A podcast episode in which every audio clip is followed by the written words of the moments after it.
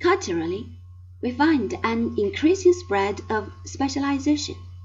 The great men of the classical period, as members of a city state, could turn their hands to many things, as occasion and circumstances might demand. The inquirers of the Hellenistic world confined themselves to one specific field.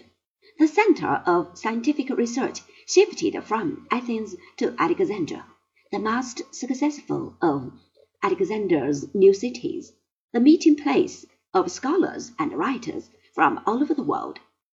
Eratosthenes, the geographer, was for some time the chief librarian of the great library. Euclid taught mathematics, and so did Apollonius, while Archimedes had studied there.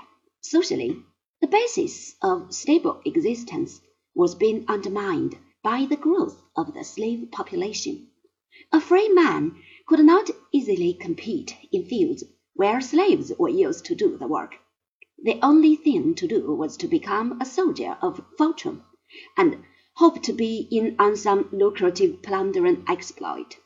While the wider sphere of Greek influence had taught men ideals wider than that of the city state, there was neither a man nor a cause strong enough to rally the scattered remnants of Alexander's world. The everlasting sense of insecurity brought with it a lack of interest in public affairs and a general decay of intellectual and moral fiber. The Greeks of old had failed to rise to the political problems of their time. The men of the Hellenistic period failed likewise. In the end, it fell to the organizing genius of Rome to produce order from chaos, and to transmit to later ages the civilization of the Greeks.